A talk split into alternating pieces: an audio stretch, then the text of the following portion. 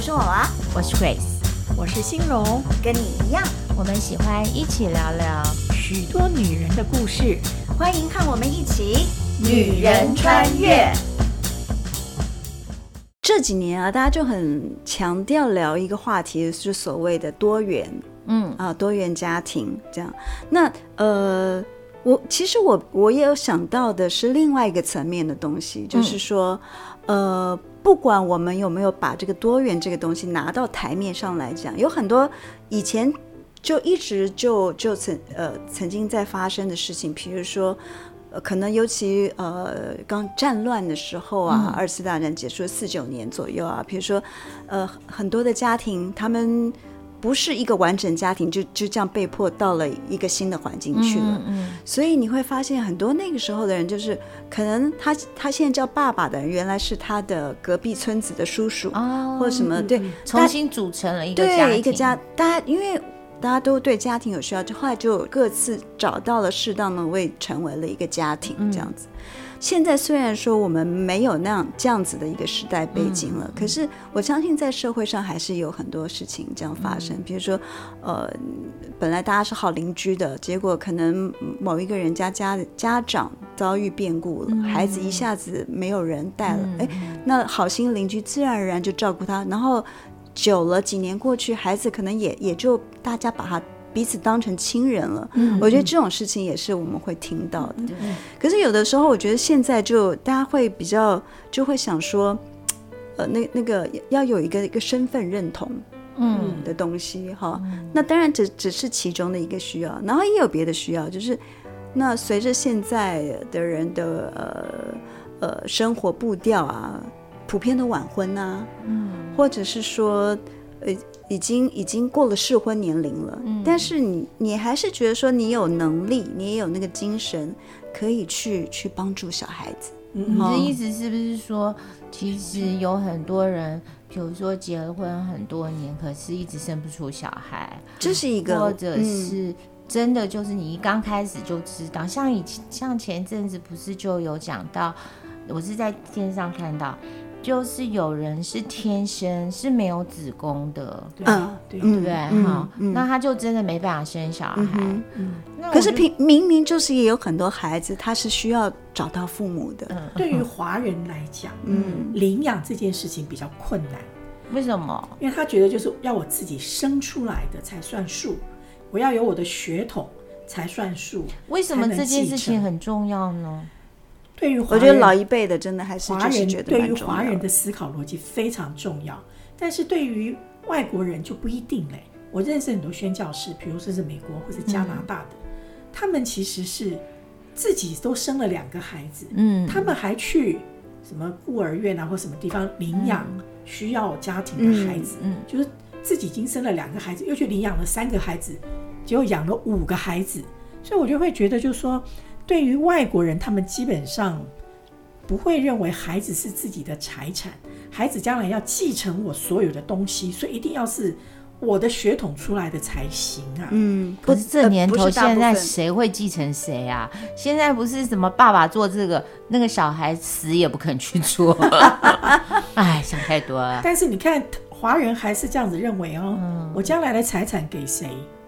一定给我的孩子，而且我的孩子是怎样的孩子，我自己生出来的孩子，不能去领养的。但是其实我觉得领养的概念是好的，就是像刚才我要分享的，嗯嗯，有些孩子他需要一个完整的家庭，但是他没有，嗯，比如说他是个孤儿，或者是家里发生很重大的变故，嗯，或者是被一个未婚妈妈丢掉了，嗯，我觉得这些孩子他需要一个完整的家庭嘛，那如果我有能力。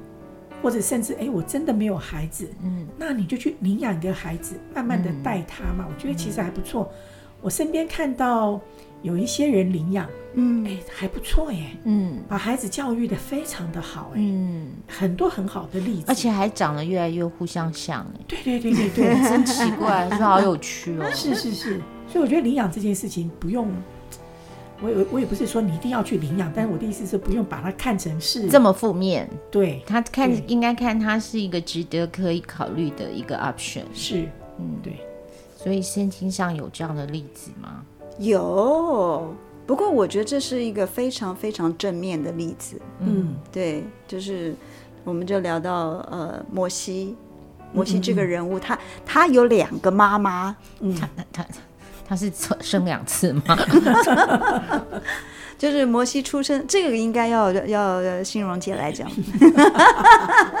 对我们，我们很坏，我们把那个不能不能讲错的部分都留给他。对对对对来，我摩西的身世，我们负责开始讲错。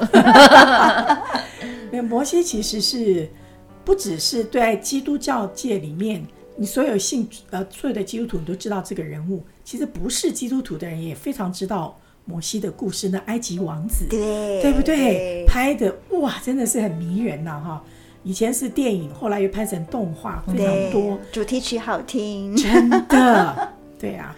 然后摩西呢，其实是我们现在讲这个故事的时候，都已经是在讲啊、呃、几千年之前在巴勒斯坦发生的事情。嗯，摩西是一个以色列人，也就是希伯来人。嗯，那么他的出生的年代比较特别，就是刚好是埃及。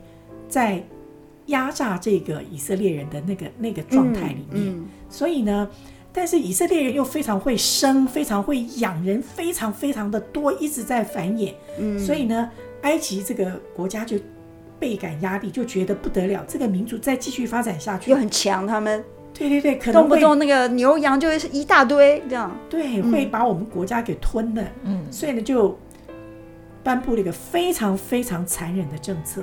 就是呢，如果以色列人生孩子呢，都他就告诉这些接生婆，以前是接生婆，不是到医院。嗯嗯、他说，如果这孩子生出来哦是个男孩子，就把他弄死，你是把他掐死，把他淹死，随便就把他弄死就好了。嗯、所以当孩子男孩子越来越少，这个这个国家的人力就会越来越弱嘛。嗯他们就真的执行这样子的政策。摩西就是在这个底下被生出来的一个小男孩。那他怎么可以那个没没被那个人弄死？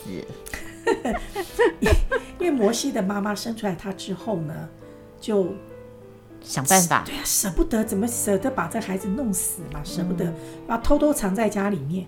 所以到三个月的时候，就想办法把他弄出去。嗯，弄出去怎么弄呢？就把它装到一个篮子里面，嗯，篮子外面呢涂了就是所谓的油漆跟石油，让它不会，嗯，就沉下去，不会蹭水，然后就沉下去。对，它就放放到就是一个船了嘛，小船，嗯，把它放到河里面去。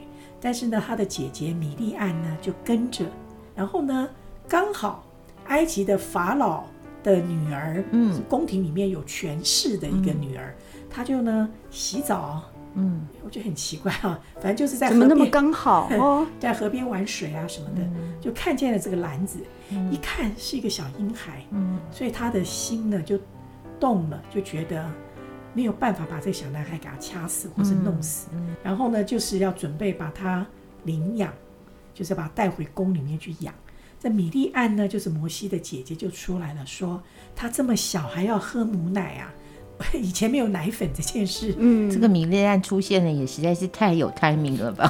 对对对，对，我觉得他这个姐姐也是教的好啊，好聪明哦。嗯、对啊，对，他就跟这个法老的女儿说，可不可以哈，我帮你找一个奶妈去带他，嗯，到长大一点了断奶了再拿回来给你，嗯，所以这个这个法老的女儿也同意了，所以就拿回家。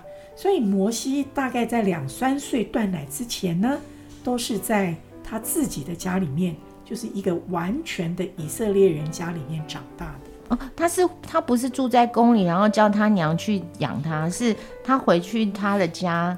对，哦，是哦，对，他是在他自己的家里面，大概长到以前的人断奶比较晚啊，嗯、大概两三岁左右断了奶，哦、然后呢再把他送回给、这个、宫里，对，法老的女儿。哦、所以法老的女儿等于是。这个不是我亲生的，等于是我领养的。然后我觉得这很有意思，就这这两个女人就培养出来这样子一个哇，对以色列人的历史来说很重要的一个人物。没错，哦，对，因为这个法老的女儿呢，也并没有嫌弃你是个以色列人，不是埃及人，她也没有嫌弃你是个奴隶，不是贵族，都没有，她就用皇宫最正式。最高规格的方式来教育这个摩西。摩西，其实这两个母亲都非常的特别，一个是亲生的母亲，一个是教养他所有学问的母亲，嗯。嗯、但是两个都很尽责，嗯，然后两个呢都全心全意。其实这两个女人都很特别，对，都很特别，非常特别，就是，嗯，其实约基别并不一定知道会怎样，对，会怎样，因为你丢到那河里面去了，如果是法老的女儿捡起来了，他有可能就把他杀了，或者叫别人把他杀了，或者埋了，嗯，就是其实他妈妈根本不知道会发生什么结果，但是呢。他就是抱着一线的希望，嗯、希望他可以活着嘛，嗯、对啊。那然后神也就成就了。对，然后我也觉得很多的母亲对于自己的孩子，就是你觉得他没有达到你的目标，他没有达到你期待的那个状态的时候，其实你不用太绝望，因为总是给孩子一点空间。对，嗯，在他生命当中还会发生其他的事情，嗯、不一定都是坏事情嘛。嗯，也许是好事情嘛，对不对？嗯，因祸得福，遇到不同的机会，不同的人，可能也对他有一些帮助。我觉得，我觉得对于这个这个约基别来讲，就是他他对他对于他要做这件事情，其实完全是无不知道结果，但是他愿意无论如何去冒一个险，让这个孩子有存活的机会嘛。对。但他的补救措施呢，就是叫姐姐去看着 看着那个篮子跑到哪边去了。哦，法老的女儿捡起来了，哎，也没有把他杀了，所以呢，那小孩子太小了嘛，要需要需要喝奶嘛，所以呢就把他带回来养。这个婴儿时期的这个教养，其实对对这个摩西有很大很深的影响啊。嗯，就是整个生活习惯，跟你看见的，跟你听见的，跟你学的这个语言，嗯，都是母语。对对对。就说他所有的东西是基于这个两三年的时间里面，整个家庭的环境给他塑造的一个氛围。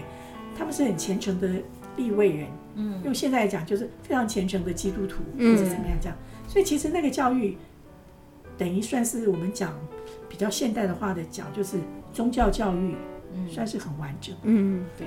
所以我我真的觉得，好像这两个约基别跟法老女，好像他们有讲好了什么事情，有有有有有点默契，对，什么协议哈，对，有个默契，对不对？虽然实际上没讲，不然怎么想都要就想要，不然又要打架，怎么那么顺啊？对对，就是总要有一些冲突嘛，因为这是一个很大的冲突，对不对？嗯嗯，其实他的就是以色列人的身份是。隐藏了很久，直到他被发现这个身份。嗯，其实他们，呃，应该是别人都不知道哦。对呀，法老的女儿之外，对呀，应该都不知道，因为他还有其他的、其他的，比如说堂兄弟呀什么的。对呀，对，没有，好像他都没有讲。而且摩西也暗砍呐，也没说那个不小心给他铺路，对不对？一直到一直到他他跑去那个帮忙打架，因为第一个哈看那个嗯，他的妈妈约基别这个部分呢，其实是我我相信是花了非常非常的大的心力在照顾这个男孩子，嗯，就是摩西，嗯，然后呢，这个公主呢，就是埃及的女儿，法老的女儿，其实她也是。不吝啬，很用心的栽培这个摩西。嗯、其实摩西摩西到了四十岁的时候，是一个非常杰出的人，嗯、完全可以继承，哦、可以成为法老王的那个、嗯、那个装备是没问题的。嗯，只是四十岁的时候不小心打了一个架，杀了一个人之后，身份不小心暴露了心心里头默默的怒火。对对对，所以其实这两个人呢。是造就了摩西，嗯，非常非常大的两个功臣，嗯、因为他的母亲一个是埃及法老的女、哦、女儿，嗯，我自己是在看摩西的母亲的时候呢，我也觉得她是一个，要怎么讲，就是，呃，算是对上帝非常有信心的一个女人，嗯，因为那个时候的一个风俗习惯，不是风俗习惯，对不起，是那埃及呢，他们非常害怕这以色列人。人越来越多，对，他们有一个很残酷的一个法令，就是说，你的孩子生下来如果是男的，就把他掐死，嗯，或者把他淹死，你就把他弄死就对了。嗯嗯、那女孩子他们就不管，就让你的民族渐渐变少嘛。嗯，所以这是一个很很残忍的一个方式。嗯，所以对于他的母，对这个摩西的母亲来讲，生下来这个孩子是个男的，就是注定要死嘛。嗯，对。但是你想，妈妈怎么忍心把孩子给接生婆去把他捏死、掐死，或是弄死，受不了。嗯，所以他就存了一线的希望，就把它藏起来。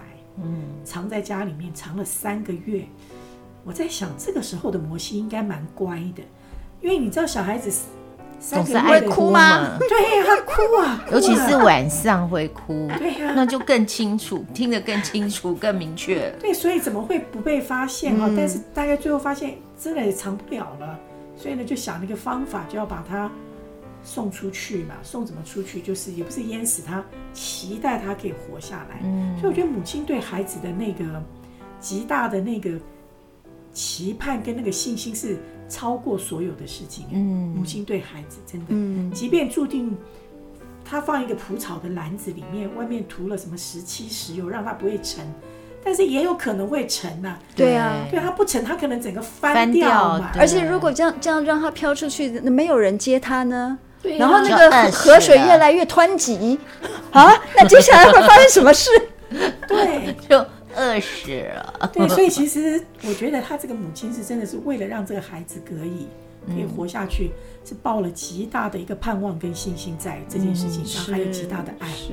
那感谢上帝，也就是让这个孩子呢被法老的女儿捡起来，而且捡起来又发现哇，这个孩子很俊美嘞，所以呢也舍不得把他杀了。他知道他是希伯来人、以色列人，对对，他知道，他知道，但是他。没有把他杀了。对，我觉得法老女儿她她很棒的，就是她虽然不是她亲生，她可是也很好像把她当亲生一样去栽培。对，嗯，对。而且我觉得他那个时候一定是动了一个慈心，嗯，就是觉得孩子这么小，怎么忍心把他给捏死、掐死或者把他淹死？嗯、没办法，他做不出来，嗯，所以就把他留着。嗯，所以这也是一个很特别的，出于一个女性的爱心。即便不是我生的，但是我也不要把他弄死啊，嗯、就把他带回宫中去，把他抚养长大。嗯、所以这两个女人其实都很特别，非常的特别。真的，一个是对于必定会遭到死亡命运的儿子抱着一线希望，嗯，一个是注定就是要当你的国家的奴隶的一个小孩子呢，动了慈心，嗯、不要让他死，嗯、然后把他按着我们这个。埃及皇宫里面的各式各样的文明来把他抚养长大，嗯，那我觉得这两个女人都还蛮特别的，嗯。嗯，对，所以我就很佩服这个约基别，嗯、当他把孩子放在那个篮子里，然后 我都想到他的双手把那个篮子要推出去那个水面的时候，哇，他那一刻心里他在想什么？对啊，嗯、我觉得这个是人家说那个生离死别的生离。对，对不对？那是很那个的。我我还记得我娘跟我说，说当初我我也不过就是出国留学，然后就出关嘛。对，我娘还觉得我为什么都不回头看他一眼，她觉得怎么可以这样 那么狠呢？对，就没有想到四个月以后，我就打电话跟她讲说，妈，我要回台湾玩。我妈说好，四个月就回来。那她就觉得之前我心里演那出是干嘛？对对对对，我妈就还说。啊，就回来。我说啊，你不让我去了，然后我就哭。然后妈妈说：“哦，好好好，回来回来回来。”果然，妈妈跟孩子点是不一样的。对，做妈妈的最喜欢在儿女的人生里面指手画脚，永远都不停啊。所以我们在这两个女人的身上学到很重要的一点是什么呢？我呢，就是学到要聪明的放手。嗯嗯，那我学到的是那个信心这件事情啊，真的是未见之事的实底耶。嗯，因为他要是没有这个信心，他就没没可能放手。那嗯，那么但当带两一两百万人出这个埃及的人，那人就是不信摩西了，就是巴郎啊。对对对，他就他的名字就不会出现在圣经上面了。嗯，我的想法就是。摩西是一个非常特别而且非常幸运的人，嗯，因为他有两个非常另类的妈妈，造就了他这一生很特别的一个特质。嗯，而且他就有很多的很多的爱，两倍的爱耶。而且上帝也是特别祝福这个人。好，那今天就这样喽。嗯，好的。